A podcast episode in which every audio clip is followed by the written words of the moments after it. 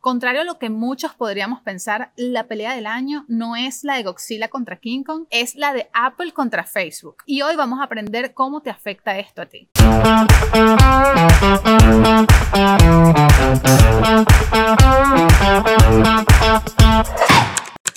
Hola, ¿qué tal? Yo soy Marjorie Haddad. Bienvenidos a Refresh, un podcast de Connector Now y Whiplash Agency que te enseña a comerte el Internet a mordiscos grandes. Antes de entrar en materia, recuerda seguir a Connector Now aquí y en Instagram para que no te pierdas ni un detalle de todos los programas que tiene este canal. Arroba Wplash en Instagram, arroba Whiplash en Twitter y TikTok. Los mejores consejos de Internet para iniciar tu actividad digital como si fueras Billie Eilish, en los Grammys. Y aprovecha de visitar también arroba el Goldblum, que es el encargado de todos los visuales de este canal. A ver, ¿qué sucede entre Apple y Facebook? No solo se trata de un tema bastante complejo, sino de un problema que tiene muchísimas aristas. Apple aplicó nuevos cambios en la actualización de su sistema operativo iOS 14, entre ellos la posibilidad que tienen los usuarios de elegir si sus acciones en una aplicación pueden ser medidas o traqueadas. Esto se llama App Tracking Transparency, por si lo quieres googlear, y significa que Apple va a limitar la información que se puede intercambiar con aplicaciones. Evidentemente, esto afecta a todas las aplicaciones, pero específicamente afecta muchísimo a Facebook, porque tiene consecuencias importantes en todo lo que tiene que ver con creación y personalización de anuncios. Pero vamos a hablarlo en español.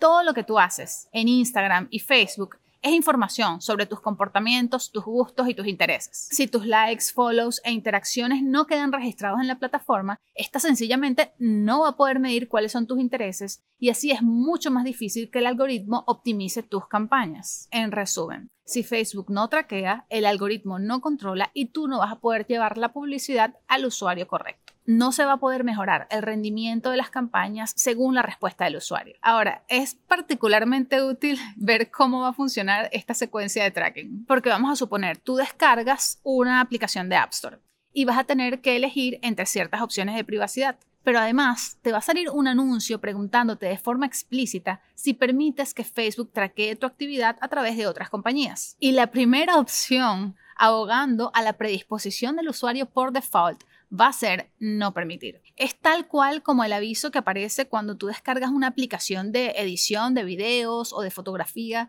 que te sale el anuncio. Esta aplicación desea acceder a tu galería de fotos. ¿Deseas permitirlo?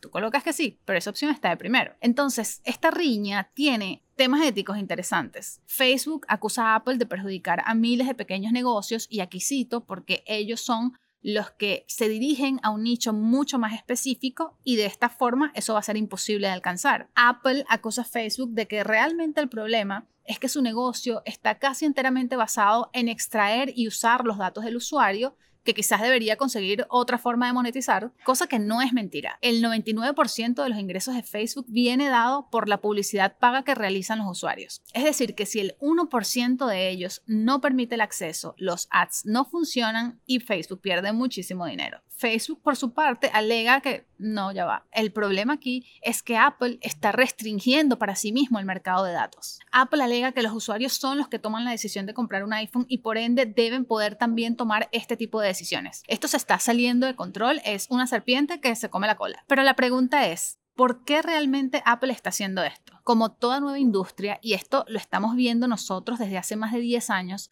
la tecnología va mucho más rápido que la legislación. Y digamos que esto le permite a las empresas hacer cosas que, a ver, no son ilegales porque no existe ninguna legislación explícita que las regule, pero que sí abusan, cuanto menos, de la ignorancia que tenemos los usuarios sobre la industria de la data. Por eso, todas las empresas de tecnología han hecho desastre con la privacidad de los usuarios porque no existe una ley que regule su uso o por lo menos su compraventa. Entonces, actualmente hay un movimiento global acerca de este tema y Apple quiere curarse en salud, además de mostrar preocupación por los usuarios que convenientemente ahora son un poco más conscientes de esta situación. Esto es su apuesta 100% pro privacidad.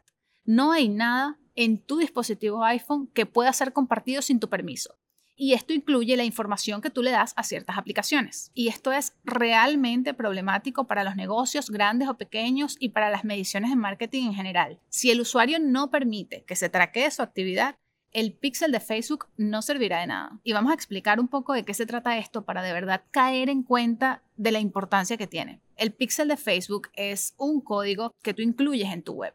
Es un pedacito de Facebook, digamos, que tú incluyes en la programación de tu website y funciona como una herramienta de análisis. Este código te permite recolectar la información de los usuarios que ingresan a tu página web y cuál es su actividad desde que ingresan hasta el proceso de compra. Por ejemplo, precisamente puedes monitorear qué hace una persona en tu página justo después de ver el anuncio, cuál es su recorrido. Puede medir cuánto gastan y esto es súper importante. Optimiza tu audiencia en función a ese valor. Y más adelante, Facebook lleva el anuncio a personas que sean propensas a gastar esa misma cantidad de dinero. Te permite crear una audiencia similar con personas que tengan los mismos gustos, intereses y datos demográficos de quienes ya han entrado a tu página web. Y esto amplía muchísimo tu base de clientes potenciales. La cantidad de ventajas es exagerada. El retargeting, volver a promocionar el producto solo a un grupo específico de personas, solo a los que ya ingresaron a tu página web.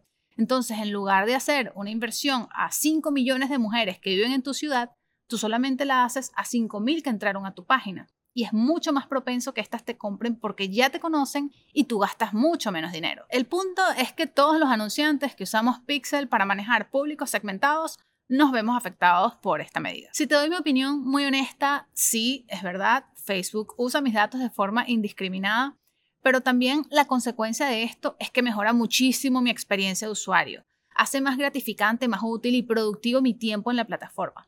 Lo que quizás no esté tan bien es que utilicen esta información sin el consentimiento del usuario. Y pienso que la gente cada día está siendo más consciente de esto. Entonces, inevitablemente comenzaremos a ver más leyes reguladoras de esta actividad. Y esa es una ventaja de que esto esté sucediendo ahora, porque las soluciones del problema pueden irse generando desde ya, antes de que el bloque europeo, por ejemplo, comience a aumentar sus legislaciones de control antimonopolio y pro privacidad. En esto llevan ya dos años. De cualquier forma, en la mayoría de los casos, la historia nos ha venido enseñando que las soluciones tienden a salir de la misma fuente afectada en este caso de Facebook. Así que vamos a ver qué se inventan. Que esto es un gran inconveniente, por supuesto. Pero bueno, también lo era secar la ropa cuando no salía el sol. Y sin embargo, la civilización buscó la forma de seguir adelante. Entonces pienso que esto no va a pasar más allá de ser otro día en la oficina para quienes trabajamos en este gratificante mundo del comercio online. Sígueme en TikTok, Clubhouse, Twitter e Instagram, arroba Marjorie donde siempre estoy compartiendo todo lo que aprendo trabajando. Este podcast puedes escucharlo en tu plataforma de audios favorita. Suscríbete si te gustó el contenido y déjame en los comentarios de qué quieres que hagamos el próximo refresh.